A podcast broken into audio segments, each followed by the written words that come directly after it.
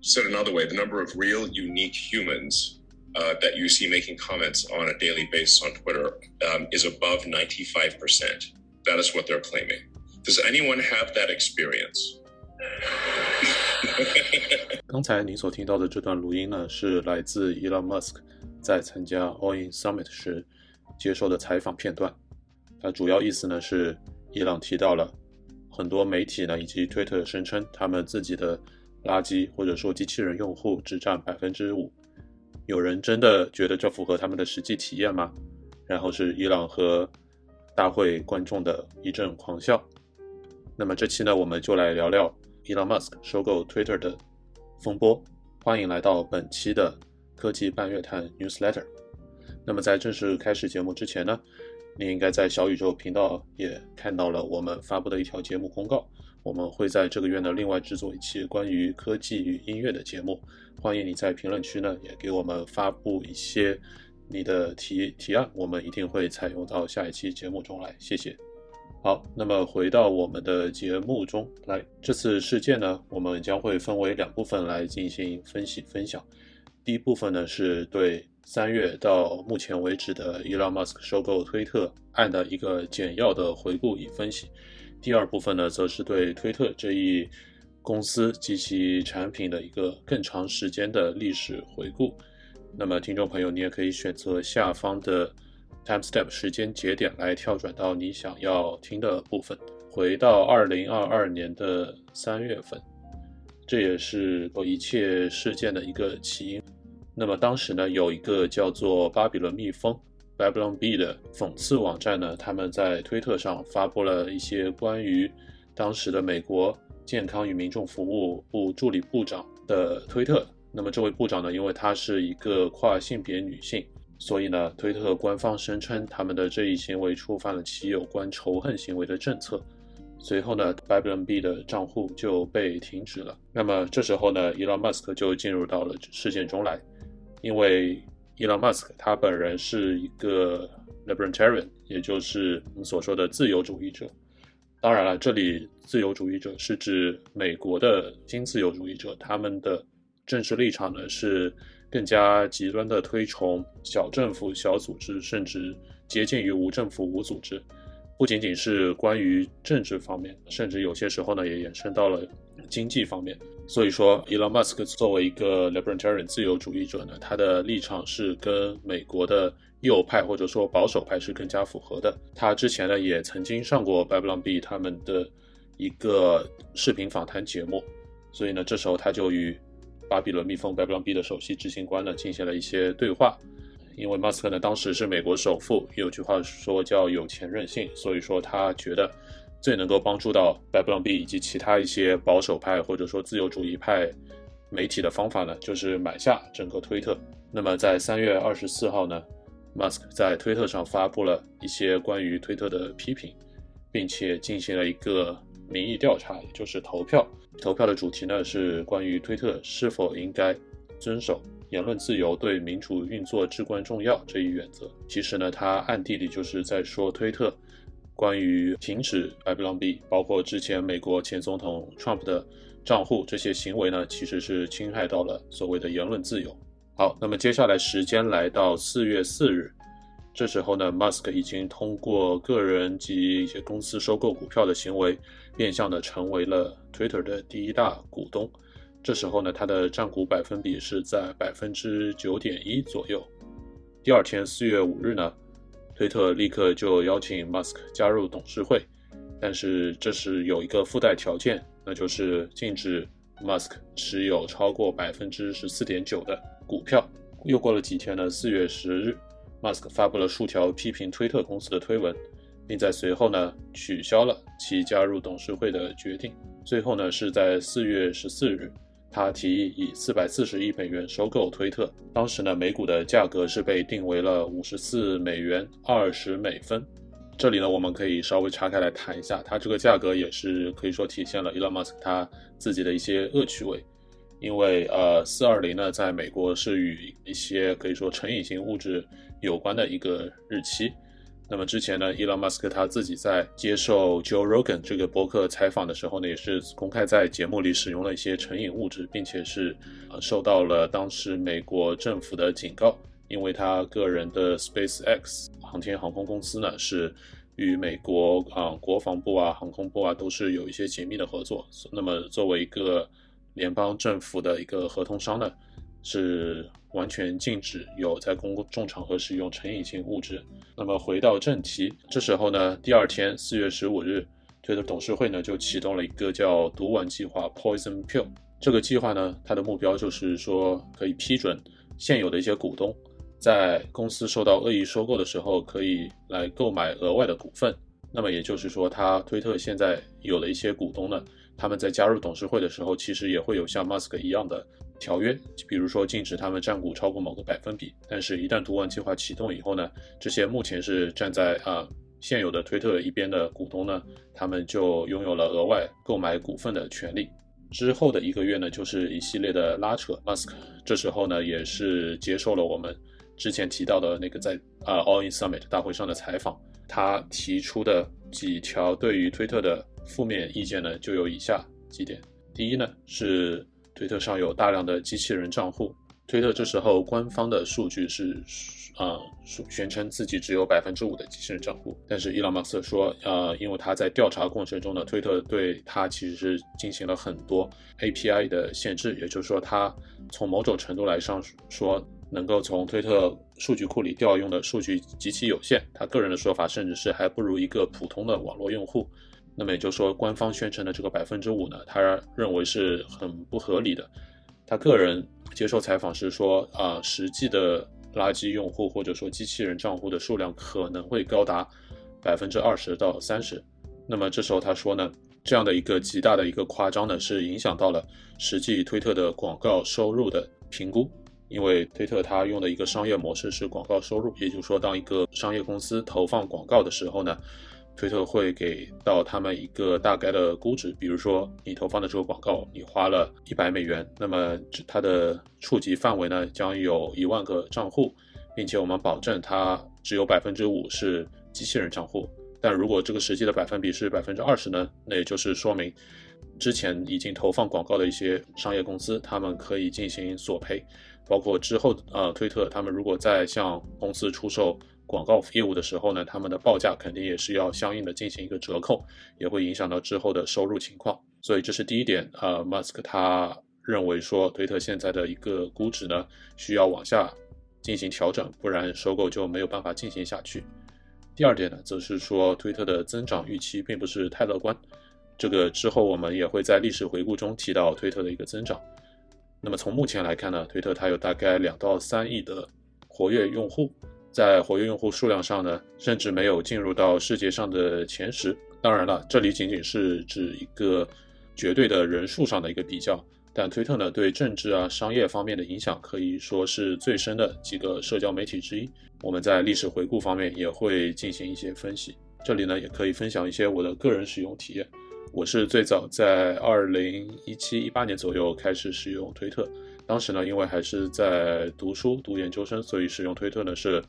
主要 follow 一些呃教授啊或者科研机构的推特来看一些信息，之后呢从事了一些互联网工作之后，也是开始用推特来追踪一些关于啊 Web 二或者 Web 三的信息。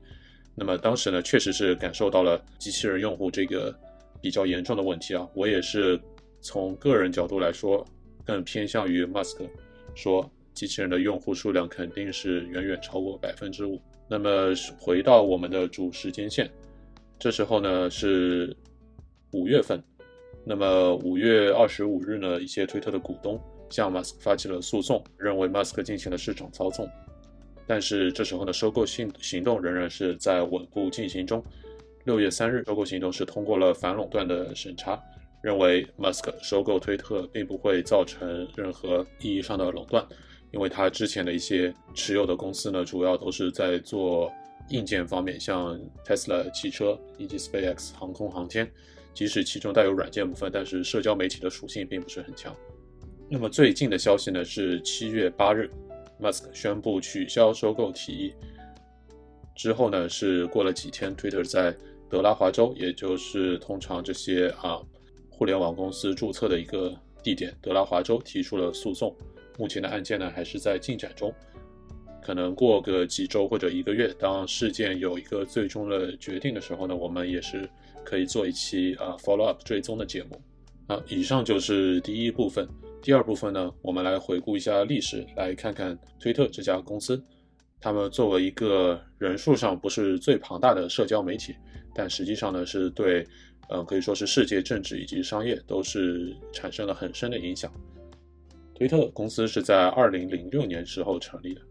非常有趣的是呢，当时它成立的时候是一个播客公司，Audio 的一个内部通讯工具，Audio O D E O。那么当时呢，它的几个推特的创始人啊，其实也主要是 Audio 这个公司的创始人，像啊，Evan Williams，也就是前呃谷歌员工。后来呢，他是创办了 Audio，然后孵化了 Twitter。最后离开 Twitter 之后呢，他也创办了一个可以说很有名的一个独立博客公司吧，叫啊 Medium。那么 Twitter 这个产品，它的主要设计者呢叫 Jack Dorsey，这个名字应该现在也是如雷贯耳。当时呢，他还仅仅是一个呃 New York University 纽约大学的本科生。在创立这个产品的时候呢，Jack Dorsey 他是想把这个产品。嗯，做成一个用户可以通过发短信来进行呃群聊沟通，以及与互联网的一些功能进行联通。那么这个工具呢，仅仅是作为一个 audio 的内部通讯工具来用。这时候呢，我就联想到了另外一个呃比较有名的通讯工具，叫做 Slack。现在呢，它已经是最大的办公软件之一了。但是刚刚创立的时候呢，它其实也是一个已经是倒闭的游戏公司，它内部孵化的一个内部通讯工具。好，那么回到 Twitter，这当时创立的时候呢，Twitter 它的名字还叫 TWTTR，就是把所有的元音都去掉了，因为当时啊，Twitter TWITTER 这个域名呢，还被另外一个人或者说公司拥有吧，他们是过了一段时间才买回了这个 Twitter 的域名，成了现在的名字。Twitter 这个公司它的早期投资人有一些著名的互联网的天使投资人，像 Ron Conway。他是投了很多著名的早期项目啊，像 Facebook 这些。另外一个 Tim O'Reilly 也是一个天使投资人，当然他的名字可能更被为人所熟知的一点是 O'Reilly Publication，就是如果你是计算机专业的学生，或者你读过一些计算机方面偏专业的书的话，很多都是由 O'Reilly 这个出版社来出版的。Twitter 的一些早期用户呢，大家最熟知的应该就是美国前总统奥巴马。当时他在二零零八年竞选的时候呢，是极为有效的利用到了 Twitter 以及其他的一些社交媒体工具。当时他的社交媒体的 follower 呢，是大大超过了竞争对手麦凯恩，这也是可以说是他最后成功胜选的一大原因吧。这里稍微岔开一下，呃，另外一家现在很有名的互联网公司 Airbnb，其实也是在当时的二零零八年竞选的时候呢。啊，既是获得了名声，也获得了他们的第一桶金。他们当时做的一个挺有趣的竞选活动是，他们在早餐麦片盒上画上了奥巴马和麦凯恩的卡通头像，并且进行了一场有趣的售卖。呃，形式呢很像现在流行的限量版 NFT 的发售形式。那么这个行为呢，也是使得他们获得了启动资金以及一些最初的流量。啊，那么回到推特在美国政治中的作用。之后呢，奥巴马下一任的总总统 Trump 特朗普，他其实呢也是从早期就成为了推特上的活跃用户。当时他的身份呢还是一名商人，加上节目娱乐节目的制作人和主演吧。他当时有一档很火的节目叫《Apprentice 学徒》。当时呢，他仅仅是作为一个政治素人，在推特上进行一些比较有煽动性的言论。那么到二零一五年左右开始呢，他是也是相比他的竞选对手呃 Hillary Clinton 来说呢，是更加善用用 Twitter 来进行一些信息的发布。当时呢，呃 Hillary 的 Clinton 的团队呢，他们是发布信息可以看出是明显有一些团队的计划在里面。但是呢，Trump 呢，他往往是直接通过自己的手机来直接发布。从某种意义上来说呢，也是拉近了他与选民之间的联系。最后呢，也是导致了他的胜选。但是成为总统以后呢，Trump 可以说并没有改变自己的风格，依然在 Twitter 上经常发布一些呃极具煽动性的言论。最后呢，也是导致了2021年他被 Twitter 以及其他一些主要社交平台呢都是禁止了他的账户使用。好，聊完了政治，我们来聊聊推特的发展史。那么2006年推特成立，当时仅仅过了三年，它就成为了世界上第三流行的社交平台。排在第一的是2004年成立的 Facebook，排在第二的是2003年成立的 MySpace。那么 Facebook 呢是一路可以说是稳步增长以及高速增长，而 Twitter 呢它的股价可以说是在反复震荡，在啊四十美元每股的这个价位。而第二的 MySpace 呢到现在已经是完全的消失了。个人对此的评价呢是。Twitter 它可以说是一个社交媒体公司，不是最好，也不是最坏的结果，可能就是一个合理预期的发展吧。然后我们来看一下2022年时候，呃，世界上社交媒体的排行，这里完全是用活跃用户的数量来进行一个排行。这里呢，我们可以剔除一些更加偏通讯类的呃网站，比如说 WhatsApp，还有。WeChat、微信以及 Facebook 自己的 Messenger 通讯软件。那么剩下呢，我们看到 Facebook 依然是排在第一，可以说是稳居啊社交媒体老大的位置。包括它旗下收购的 Instagram 也是排在啊第三的位置。另外呢，啊谷歌公司它是通过收购了 YouTube，可以说成为了呃视频行业的社交王者的地位。那么其他一些排在 Twitter 前面的，包括呃 TikTok，其实呢，从呃活跃时长来说，TikTok 很有可能在今年或者明年马上就要成为世界第一。另外呢，有呃我们熟悉的一些中国的网站，比如像新浪微博，还有快手。另外几个排在 Twitter 之前的有呃 Snapchat，也是最早的社交视视频通讯软件。另外呢，还有 Telegram，Telegram 这个公司呢，它是很多人是用它来进行一些呃加密的通话或者通讯。Pinterest 呢更偏向于一个呃兴趣类的分享以及知识分享，呃比较像是呃英文版的小红书。好，讲到这里呢，我们其实可以看到，Twitter 它作为一家可以说在社交媒体领域是历史算比较悠久的公司吧，它的发展呢。正如我们之前所说的，啊，并没有像 Facebook 这样成为一个几何式增长的公司，但是它也很幸运的是，不像它的一些同期的同行们，比如说之前提到的 MySpace，啊，或者说 Flickr 这这些公司，最后是几乎消失。Twitter 呢，它一直是保持一个缓慢但是稳步的增长。从最初的啊几百万人发展到了现在这样一个两到三亿的规模之后呢，呃，我们现在也是不是很清楚 Twitter 它之后的一个用户增长的预期，因为我们并不知道它之后的一个产品方向。呃，Musk 他在接受采访的时候呢，说到自己可能会把 Twitter 如果收购成功的话，会把它做成一个更加偏向于微信方向的软件，也就是在社交的基础上呢，肯定会加强它的通信功能。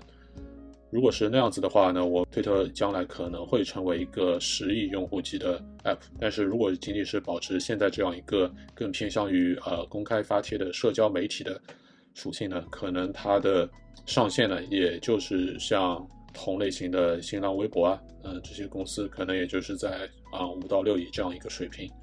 那么 Musk 呢，他在这次收购风波之中呢。也是多次在推特平台上呢发表了他对推特的一些批评，背后的原因呢有很多，可能是啊他想通过指出推特的一些信息的不透明，来打压推特的股价，从而使得呃最后收购的这个价格呢是更加的低廉。也有一方面呢是他可能是因为他本身就是一个比较可以说是口无遮拦的人吧，他发这些推特呢也仅仅是啊逞口舌之快。所以最后这个事件的发展如何呢？我们仍然要进行一段时间的追踪。当事件有一个比较明确的结果的时候呢，我们也是会做一期加更的节目，来聊聊推特之后发展的一些可能性。感谢你收听本次的创意玩具 Newsletter 节目。也希望你在评论区呢能分享一下你对这次事件的一些看法。感谢你的收听，我们下次再见。Have a nice day，拜拜。